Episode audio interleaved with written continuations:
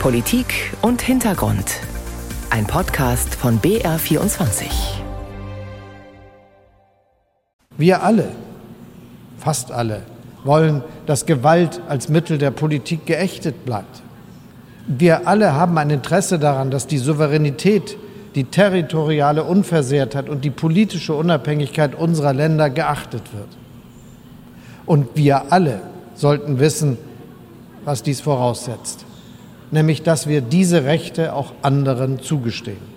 Bundeskanzler Olaf Scholz war das. Die Aussage stammt aus der Rede, die er diese Woche in New York gehalten hat, vor der Generalversammlung der Vereinten Nationen. Scholz stellte sich hinter Friedensbemühungen, warnte aber vor Scheinlösungen. Deutlich zu hören, die Kritik an Russland. Russland, das der ukrainische Präsident in seiner Rede gleichsetzte mit einem Staat in den Händen von Terroristen. Terrorists have no right to hold nuclear weapons. No right.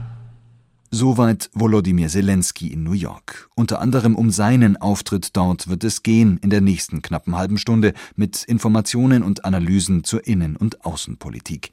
Genauer ansehen werden wir uns auch die Lage in Nordafrika, konkret in Tunesien und Libyen, von wo aus viele Flüchtlinge auf die Mittelmeerinsel Lampedusa aufbrechen. Und wir blicken in die Slowakei. Ein Land kurz vor einer Wahl, die vieles verändern könnte, die manchen Beobachtern als Schicksalswahl gilt. Ich bin Kilian Neuwert, herzlich willkommen zu Politik und Hintergrund. In New York, am Sitz der Vereinten Nationen, ging es hoch her diese Woche. Jedes Jahr im September reisen Vertreter der Mitgliedstaaten an zur Generalversammlung, eine Art Redemarathon. Die Bilder aus dem großen Sitzungssaal gehen dabei Jahr für Jahr um die Welt, die Aufnahmen der Redner am Pult vor der goldenen Rückwand mit dem UN-Symbol. Dort stand in dieser Woche auch der ukrainische Präsident Volodymyr Zelensky, persönlich, in gewohntem Look, in olivgrüner Militärkluft anstelle eines Anzugs. Der Krieg in seiner Heimat erregte in diesem Jahr aber deutlich weniger Aufmerksamkeit. Vor allem die Länder des sogenannten globalen Südens machten auf ihre Probleme aufmerksam, wie Henrik Jatschik beobachtet hat. Ein Kommentar. Als Volodymyr Zelensky vor rund einem Jahr per Videobotschaft in New York über den Krieg in der Ukraine sprach, da war die Aufmerksamkeit der internationalen Staatengemeinschaft noch riesengroß. Zelenskys Schilderungen russischer Verbrechen hatten damals viele UN-Delegierte sichtlich bewegt. Die meisten zollten dem ukrainischen Präsidenten stehend Respekt. Ihr Applaus klang frenetisch, von Business as usual war da nichts zu spüren, im Gegenteil. Putins Angriffskrieg dominierte nahezu alle Debatten in New York. Und diesmal? 19 Monate nach Kriegsbeginn? Tod und Zerstörung scheinen kaum noch zu beeindrucken. Ganz so, als hätten sich die meisten UN-Delegierten an den grausamen Alltag in der Ukraine irgendwie gewöhnt. Als Volodymyr Zelensky ans Rednerpult tritt, sind viele Stühle bereits leer. Der Applaus wirkt zurückhaltend, da macht sich offenbar Kriegsmüdigkeit breit. Und das, obwohl der ukrainische Präsident auch diesmal eindrücklich davor warnt, den Krieg gegen sein Land zu unterschätzen. Es geht schließlich nicht nur um die Zukunft der Ukraine, da hat Zelensky vollkommen recht. Russlands Krieg hat Auswirkungen auf die ganze Welt, zumal Wladimir Putin auch Lebensmittel und Energieträger als Waffe einsetzt. Von der Drohung und der damit einhergehenden Gefahr einer nuklearen Katastrophe in Europas größtem Atomkraftwerk Saporischia ganz zu schweigen. Und dennoch, Zelenskys Appell an die internationale Staatengemeinschaft, sein Land im Kampf gegen Putins Russland zu unterstützen, wird zwar zur Kenntnis genommen, Klar Position gegen Moskau beziehen aber weiterhin nur wenige. Der Franzose Emmanuel Macron und der Brite Rishi Sunak haben ohnehin Wichtigeres zu tun. Sie schickten diesmal ihre Vertreter nach New York. Auch das ein deutliches Signal, dass die russische Invasion längst nicht mehr den Stellenwert einnimmt, den sie zu Beginn des Krieges vor über einem Jahr noch hatte. Eigentlich sind es nur US-Präsident Joe Biden und Bundeskanzler Olaf Scholz, die bei der diesjährigen UN-Generaldebatte deutliche Worte an die Adresse Moskaus finden. Viele andere erwähnen den Krieg, wenn überhaupt, dann nur noch am Rande. Vor allem Schwellen- und Entwicklungsländer sind offenbar zunehmend der Ansicht, dass dies ohnehin nicht ihr Krieg sei. Die Welt, so der Tenor der Reden hier, hat ihre eigenen Probleme. Die gelte es in erster Linie zu lösen. Ob sie damit recht haben? Es kommt auf die Perspektive an. Hunger, Armut, Klimawandel, all das steht für etliche Staaten, ob in Asien, Afrika, Mittel- oder Südamerika, im Vordergrund und eben nicht die globale Friedenssicherung. Das ist nachvollziehbar und verständlich, aber auch gefährlich.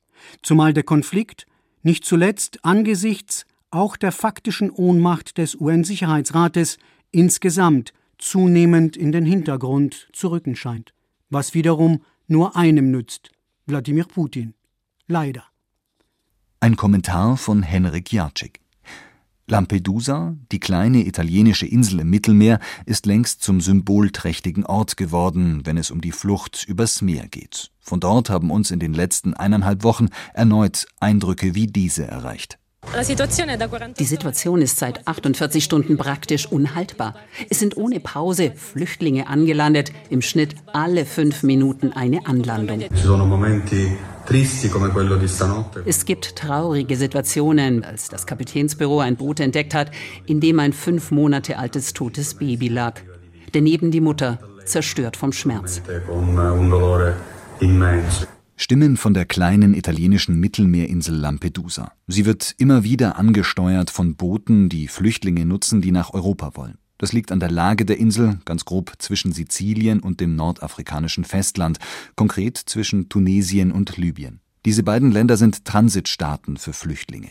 Die aktuelle Situation beobachtet ARD-Korrespondentin Dunja Sadaki. Mit ihr bin ich verbunden. Grüß Gott nach Rabat, Frau Sadaki.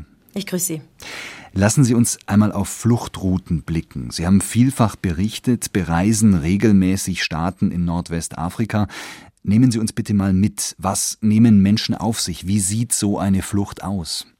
Ja, im Endeffekt in meinem Berichtsgebiet habe ich erstmal drei, würde ich sagen, äh, Routen. Die westafrikanische Route über die Kanarischen Inseln, die westliche Mittelmeerroute nach Spanien, zum Beispiel über die spanischen Exklaven hier in Nordmarokko, das sind Melilla und Ceuta oder über Algerien und die zentrale Mittelmeerroute über Tunesien nach Italien zum Beispiel.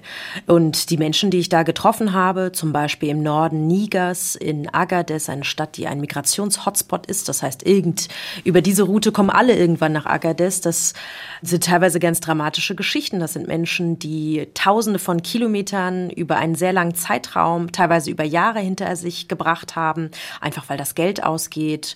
Und da muss man sich vorstellen, wenn ich reise, dann sitze ich unterwegs in einem Auto, da gibt es eine Klimaanlage, also relativ komfortabel. Und das sind Menschen, die gucken müssen, was für Transportwege es gibt. Also irgendwo auf einem Truck drauf, in der prallen Sonne, in der Hitze. Ich habe schwangere Frauen getroffen, für die das natürlich auch ein ein Horror ist, eine Katastrophe. Und ich habe auch Menschen getroffen, die natürlich auch Gewalt auf ihren Routen erlebt haben, denn viele kommen ja durch die sogenannte Sahelzone und da sind viele kriminelle Banden, aber vor allen Dingen auch Terrorgruppen, wie zum Beispiel der Islamische Staat, aktiv und töten Menschen, entführen Menschen und begehen allerlei schreckliche Verbrechen.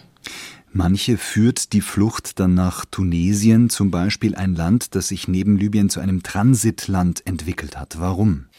Also man muss sich vorstellen, man ist ja jetzt nicht im Westen Afrikas und kauft sich ein Ticket für eine Migrationsroute. Also die Migrationsrouten sind ja oft einfach auch flexibel. Man muss gucken, wohin man kommt, weil vielleicht zum Beispiel, das war in der Vergangenheit so, Grenzen mehr oder weniger dicht sind, nach Libyen zum Beispiel, oder weil der Grenzschutz in anderen Ländern verstärkt wird, oder weil man gehört hat, oh, nach Algerien, das ist schwierig, da behandelt man uns nicht gut. Dann gibt es viele Menschen, die überhaupt nicht nach Tunesien wollten, sondern die tatsächlich zum Beispiel vom Norden Nigers nach Libyen gegangen gegangen sind, dort dann festgehalten äh, wurden in teilweise sklavenähnlichen Verhältnissen, wie mir berichtet wurde, oder dies nach Algerien schaffen, dort zum Beispiel auf dem Bau arbeiten, weil sie sich das Geld für die Überfahrt verdienen müssen und dann nachts kommt eine Razzia der Behörden und sie werden in der Wüste ausgesetzt. Und manche befinden sich schon auf dem Boot, auf einem Mittelmeer, aber der Motor funktioniert nicht, das Boot kentert und, und, und. Und dann landen viele in Tunesien. Und es gibt auch manche, die in Tunesien sind und da auch einfach erstmal bleiben wollen, um zum Beispiel Geld zu verdienen. Also es gibt unterschiedliche Gründe. Gründe, warum so viele Menschen über Tunesien auch den Weg über das Mittelmeer gesucht haben.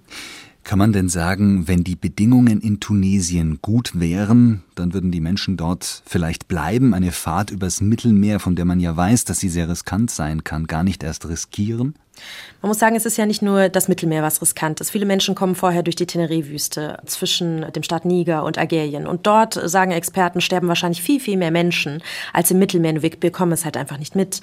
Die Menschen, mit denen ich gesprochen habe, vor allen Dingen junge Menschen, die haben einfach dieses Ziel. Die sagen, ich brauche eine Perspektive. Ein junger Mann zum Beispiel aus der Elfenbeinküste hat zu mir gesagt, ich sterbe lieber im Mittelmeer einen physischen Tod als einen sozialen Tod zu Hause, wo kein Job, der zum Leben reicht oder zu einem menschenwürdigen Leben reicht, wo es keine Perspektive für die Menschen in ihren Augen gibt oder wo es natürlich auch viele Erwartungen gibt, weil man gesehen hat, zum Beispiel soziale Medien, Menschen, die es nach Europa schaffen, die dann in einen menschenwürdigen Job kommen, die Geld nach Hause schicken können, die die Familie versorgen können. Das teilweise sind natürlich nicht nicht alles echte Bilder, sondern viele Menschen scheitern natürlich auch in Europa, leben da unter schrecklichen Bedingungen und schicken aber trotzdem nach Hause irgendwie diese Good Pictures, nenne ich jetzt mal, um auch zum Beispiel der Mutter oder dem Vater keine Sorgen zu machen. Also es ist eine Mischung. Aber es gibt natürlich auch viele Menschen, die fliehen vor repressiven Staaten, vor ethnischen Konflikten oder eben vor Terrormilizen wie dem sogenannten Islamischen Staat. Und die sagen auch einfach, hier kann ich nicht bleiben, weil mein Ziel ist einfach, dass es mir noch besser geht und in in Tunesien, das haben wir auch die vergangenen Monate gesehen, wurde auch die Situation für viele Migranten auch aufgrund des politischen Drucks aus Europas immer, äh, immer schlechter, muss man auch sagen. Sie sagen immer schlechter. Was konkret meinen Sie damit? Was haben Sie da erlebt, auch auf Ihren Reisen oder gesehen auf Ihren Reisen? Also im Endeffekt fing das auch so ein bisschen Anfang des Jahres an. Eine Diskussion des tunesischen Präsidenten Kais Saied, der eine Rassismusdebatte im Endeffekt im Land ausgelöst hat, als er sich über, Zitat, Horden von Migranten beschwert hat mit der Behauptung, sie seien verantwortlich in Tunesien für Gewalt und Verbrechen im Land. Er ist nach großer Kritik auch wieder zurückgerudert, aber viele schwarze Migranten und übrigens auch schwarze Tunesier und Tunesierinnen haben danach eine Zunahme von Gewalt, von Aggression gegen sie beklagt, auch mehr Razzien Kroatien. Viele haben daraufhin auch fluchtartig das Land verlassen, also nicht nur in ihr Heimatland, da gab es sogar freiwillige äh, Rückflüge der Botschaften dieser Menschen, sondern haben auch fluchtartig das Land Richtung Europa verlassen.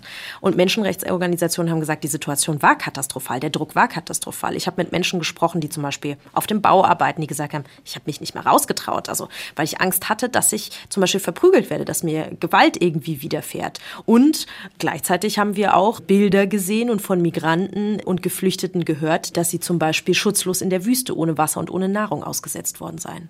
Sagt ARD-Korrespondentin Dunja Sadaki. Diese Woche war nun EU-Kommissionspräsidentin Ursula von der Leyen auf der italienischen Mittelmeerinsel Lampedusa, vordergründig um sich ein Bild zu machen von der Situation dort. Auf EU-Ebene wird aber weiterhin diskutiert, wie man künftig umgeht mit Migration. Da ist immer wieder die Rede davon, Fluchtursachen zu bekämpfen. Gerade die Transitländer Tunesien und Libyen werden in diesem Zusammenhang immer wieder genannt. Was gibt es da für Bestrebungen? Wie aussichtsreich sind sie? Wie schätzen Sie das ein, Frau Sadaki? Ja, in Tunesien haben wir im Mai gesehen, dass sich die EU mit Tunesien auf ein Migrationsabkommen geeinigt hat oder einigen will. Da wollen Europa und Tunesien beim Grenzschutz zum Beispiel besser zusammenarbeiten, Schleppern verstärkt den Kampf ansagen, die Seenotrettung ausweiten. Es soll äh, an Bedingungen geknüpft auch ein großes Wirtschaftspaket dabei rumspringen. Aber ich habe das Gefühl, beide Seiten sind nicht zufrieden. Also weder die tunesische Seite, die natürlich das Druckmittel, so muss man das, glaube ich, auch ganz klar sagen, Migration hat. Und auf der anderen Seite natürlich die EU oder vor allen Dingen Länder wie Italien, die natürlich das Ziel haben, dass es weniger äh, Menschen gibt, die versuchen, über das Mittelmeer an die südeuropäischen Küsten zu gelangen. Meine Erfahrung mit Fluchtursachenbekämpfung auch in anderen Staaten, zum Beispiel in Niger, einem Sahelstaat, ist, dass sie nicht immer das äh, sozusagen als Wirkung haben, was man eigentlich möchte. Ein Beispiel wieder die Stadt Agadez. Da hat man den Transport von Menschen, Migranten, die ja sehr oft legal einfach aufgrund der nicht vorhandenen Visabestimmungen im Land sind, komplett verboten hat. Und diese Stadt lebte aber von diesem Transport. Und für diese Stadt, für die Menschen dort, da hat sich keiner Schlepper genannt, haben gesagt, wir sind Hotel, Hoteliers, wir machen Bustransporte ganz offiziell, wir melden diese Menschen an. Und diese Einnahmequelle ist jetzt komplett weggefallen. Was hat das zur Folge? In Agadez, ich habe sehr, sehr viele junge Menschen getroffen, die frustriert sind, die Alternativjobs auch durch europäische Projekte, auch deutsche Projekte angeboten bekommen haben, wo sie aber nur ein wirklich ein Bruchteil von dem verdienen, was sie vorher verdient haben. Und deswegen ist natürlich diese Transporte nicht weniger geworden, sondern sie sind teurer geworden, sie sind gefährlicher geworden und sie können nicht gestoppt werden. Von daher ist dieses Fluchtursachen bekämpfen immer sehr, sehr schwierig. Und jetzt kommt natürlich auch noch dazu, im Falle Niger, dass wir da auch noch einen Militärputsch haben, der vor zwei Monaten passiert ist. Das heißt, auch da brechen einfach nach und nach europäische Partner weg, mit denen man über diese Themen verhandeln, diskutieren könnte und gegebenenfalls Projekte machen könnte, dass es den Menschen im Land besser geht. Eindrücke und Einschätzungen waren das von ARD-Korrespondentin Dunja Sadaki aus ihrem Berichtsgebiet aus Nordwestafrika. Ich sage Danke nach Rabat. Gerne. Aufgezeichnet haben wir das Gespräch am Freitag, den 22. September. Über die Lage auf Lampedusa selbst berichten auch die Kolleginnen und Kollegen im BR Fernsehen, zum Beispiel in der Sendung Euroblick, zu finden in der ARD Mediathek. Wir blicken jetzt in die Slowakei. Dort wird in der kommenden Woche gewählt. Eine Schicksalswahl nennen sie manche Beobachter. Für die Slowakei, die zwischen Polen und Ungarn liegt und die im Osten an die Ukraine grenzt, geht es darum, welche Richtung das Land künftig einschlägt. Ob es sich trotz Mitgliedschaft in EU und NATO abwendet vom Westen. Marianne Allweis berichtet über die Stimmung im Land so kurz vor der Wahl. Was nu matters? Was matters? Es ist der 13. September, ein Mittwoch, gut zweieinhalb Wochen vor der Wahl.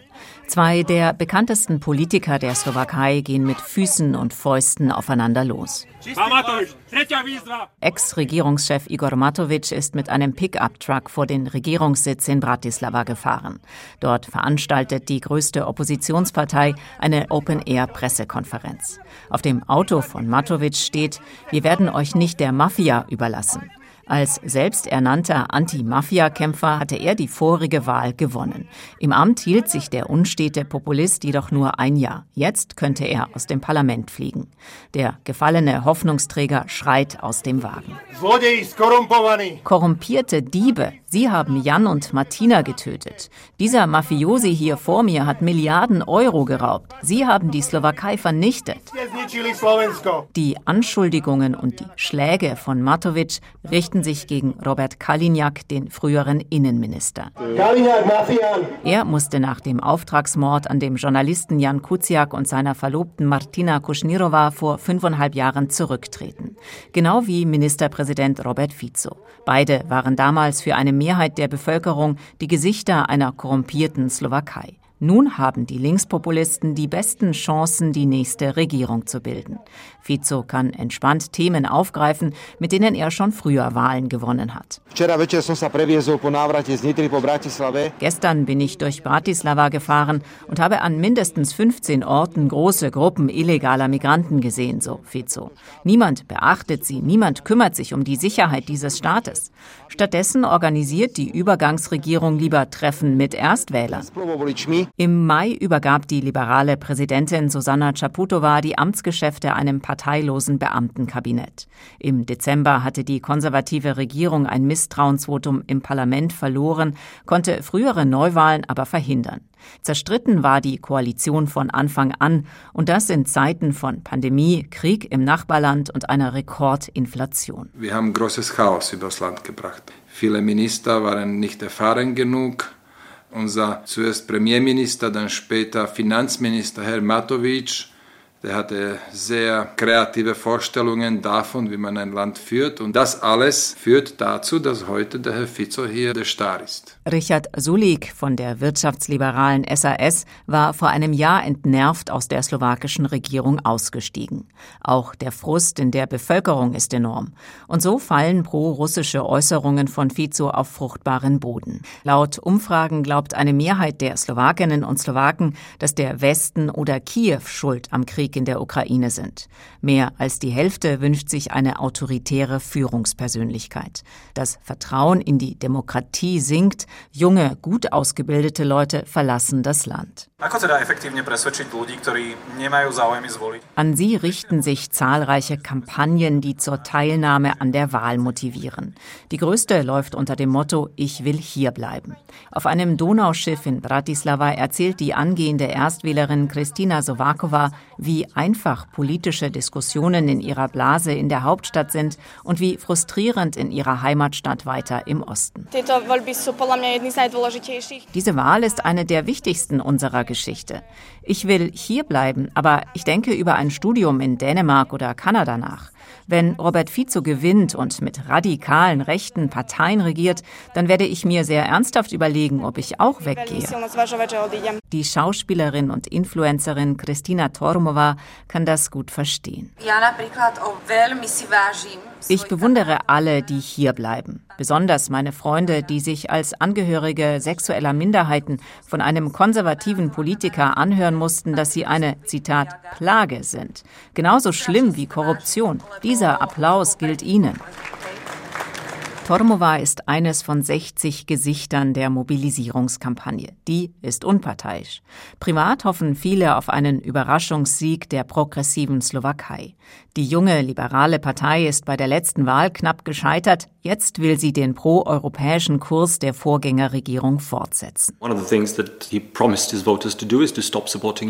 Fico hat seinen Wählern versprochen, die Unterstützung für die Ukraine zu stoppen, so Parteichef Michael Schimetschka. Wir haben schon ein trojanisches Pferd Russlands in der EU, nämlich Viktor Orban. Er torpediert die europäische Außenpolitik. Mit Fico als Premier hätte er einen Partner. Umfragen sehen die Progressiven auf Platz zwei. Mit ihrer liberalen Ausrichtung haben sie in der konservativen Politlandschaft aber wenig mögliche Regierungspartner. Der Leiter der Erstwählerkampagne stellt sich eher auf eine vierte Amtszeit eines radikalisierten Robert Fico ein.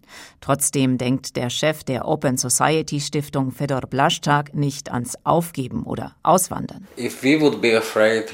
Wenn wir Angst hätten, würde Fico gewinnen. Nein, die slowakische Zivilgesellschaft hat sich als sehr widerstandsfähig erwiesen auch als Meccia in den 90ern hier autoritär regierte. Unsere Medienlandschaft ist sehr lebendig. Wirtschaftlich stehen wir auch nicht so schlecht da. Darauf können wir uns verlassen. Eindrücke aus der Slowakei rund eine Woche vor der Wahl. Eine Reportage von Marianne Alweis. Damit nach Deutschland, nach Bayern. Unterschriften fürs gemeinsame Luftverteidigen. Estland und Lettland machen mit in der von Deutschland angestoßenen Initiative für eine vernetzte Europäische Was Sie hier hören, das ist ein Bericht über einen Termin in Mittelfranken. Die Rüstungssparte des Konzerns Diehl hatte kürzlich hochrangigen Besuch aus dem Baltikum. Verteidigungsminister Boris Pistorius hatte seine Amtskollegen dabei. Unterzeichnet wurde ein Vertrag zum Kauf von Flugabwehrsystemen. Konkret ging es um Systeme vom Typ Iris-T, die sich nach Angaben von Diehl in der Ukraine bewähren. Stefan Liener beschäftigt sich in der BR Wirtschaftsredaktion seit langem mit der Rüstungsindustrie. Und über die wollen wir sprechen. Stefan, vor dem Krieg in der Ukraine haben wohl nur Fachkreise von solchen Waffensystemen gehört. Iris-T, also zumindest die Version, die vom Boden aus abgefeuert werden kann, das war sogar ein Nischenprodukt. Inwiefern ändert sich da was? Kann man sagen, dass der Krieg in der Ukraine zu einer Art Schaufenster geworden ist für die Rüstungsindustrie? Also im Fall von Iris-T, dem System oder der Version, die eben vom Boden abgefeuert werden kann, da hat sich auf jeden Fall was geändert. Das ist auf jeden Fall, ja, so zynisch sich das anhören mag, eine Art Schaufenster, weil seither gehen die Kunden bei Deal aus und ein, die potenziellen Kunden. Zum Hintergrund, vor dem Ukraine-Krieg war diese bodengestützte Version von Iris-T nur eigentlich für Ägypten bestimmt, also einen Exportkunden.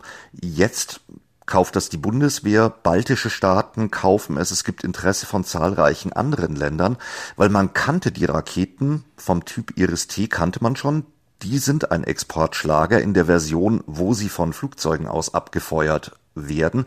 Aber man hätte jetzt nie gedacht, dass eine Version, wo es dann ein Bodenstartgerät gibt, zur Abwehr von Drohnen, von Marschflugkörpern so einen Erfolg haben wird. Denn der Erfolg ist da. Militärs sagen, zumindest die ukrainischen Militärs, ein Schuss, ein Treffer. Das heißt, die Iris-T hat eine Abschussquote, wenn russische Drohnen oder Marschflugkörper auf Kiew zufliegen von um die 100 Prozent. Und das ist bei der Technologie, ja, hört sich auch wieder zynisch an, ein sensationeller Wert. Das gilt aber auch für andere Gerätschaften aus Deutschland, die in der Ukraine im Einsatz sind, zum Beispiel die Leopard 2 Panzer.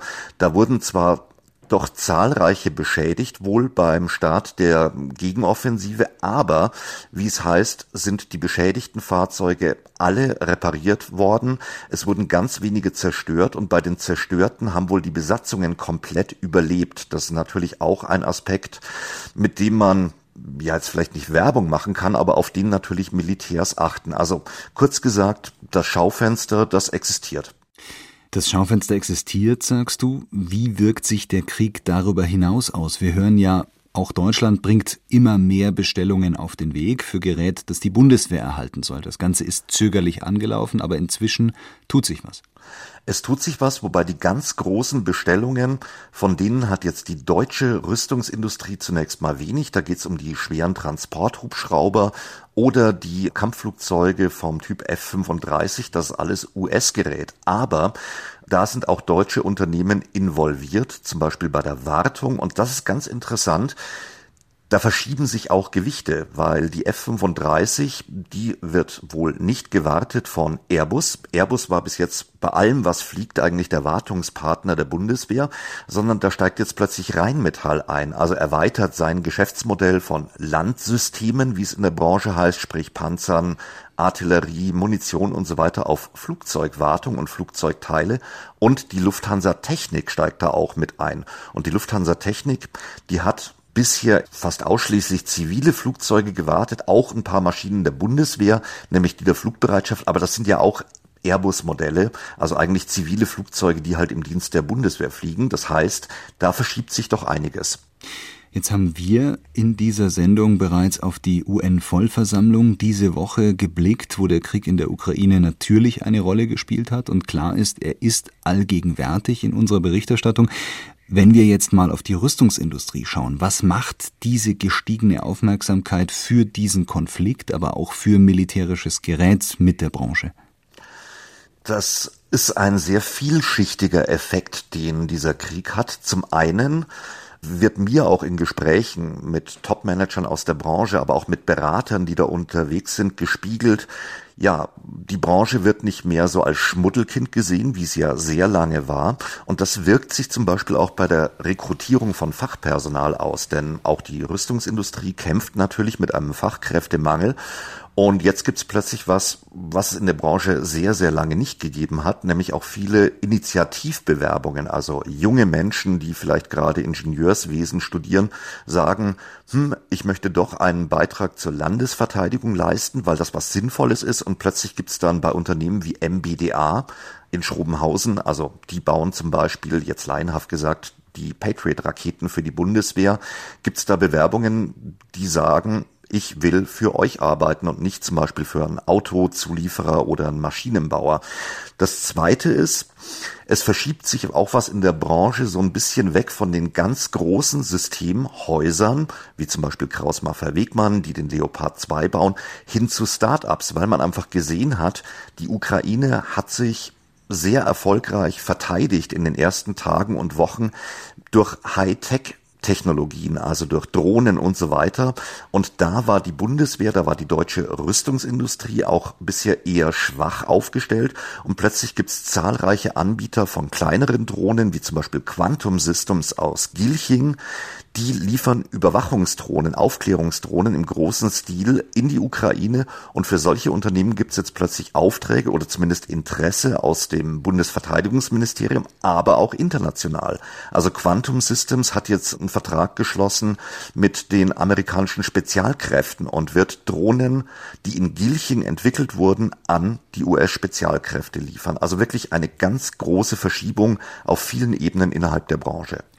Stefan Liener, BR Rüstungsexperte. Wir halten fest, zum einen, es gibt mehr Aufmerksamkeit für die deutsche Rüstungsindustrie. Auf der anderen Seite ist der Krieg in der Ukraine durchaus zu einer Art Schaufenster für ihre Produkte geworden. Wenn wir jetzt mal in die Zukunft schauen, Stefan, Worauf stellen sich die Unternehmen da ein? Glaubt man, dass Deutschland längerfristig in seine Streitkräfte investieren wird oder ist da eher die Befürchtung da, dass quasi der tiefe Fall kommt, wenn das Sondervermögen für die Bundeswehr ausgegeben ist und dann der reguläre Verteidigungshaushalt vielleicht nicht ausreicht, was ja durchaus viele Beobachter befürchten? Und genau diese Befürchtung, die gibt's auch in der Industrie. Wenn man sich zum Beispiel die Werkshallen von Kraus Maffei Wegmann in München anschaut, da findet jetzt keine Fließbandproduktion statt, sondern da steht halt ein Panzer im Dock und im anderen Dock steht ein anderes Fahrzeug. Und das hat man bisher auch nicht erweitert, weil man einfach den Versprechungen der Regierung nicht glaubt, wo es ja hieß, der Kernhaushalt, also der reguläre Verteidigungshaushalt soll auch angehoben werden. Das ist bis jetzt nicht passiert. Und solange da nicht die Aufträge kommen, denn die tröpfeln ja nur ein, also die Bundeswehr zum Beispiel hat gerade mal an Leopard 2 Panzern oder an Panzerhaubern Haubitzen das nachbestellt, was an die Ukraine abgegeben wurde. Aber jetzt einen großen Aufbau, dass man sagt, man will wieder Reserven aufbauen wie im Kalten Krieg, das gibt's nicht. Und solange da keine klaren Signale kommen, dass da mehr nachgefragt wird für die Zukunft, wird da wohl auch keine Reserve an Arbeitskräften, an Maschinen und so weiter aufgebaut werden. Das heißt, die Verunsicherung in der Branche ist nach wie vor sehr groß, dass für die Zeit, wenn das Sondervermögen aufgebraucht ist, dass da einfach nichts mehr nachkommt und dass dann genau dasselbe passiert wie vor dem Ukraine-Krieg, dass die Bundeswehr so auf niedriger Flamme vor sich hin köchelt. Sagt Stefan Liener, der die Rüstungsindustrie für den BR schon seit langem beobachtet. Stefan, vielen Dank für die Einschätzungen. Bitte sehr. Wir haben sie vor der Sendung aufgezeichnet. Ihnen sage ich an dieser Stelle Danke fürs Zuhören. Machen Sie es gut, sagt Kilian Neuwert.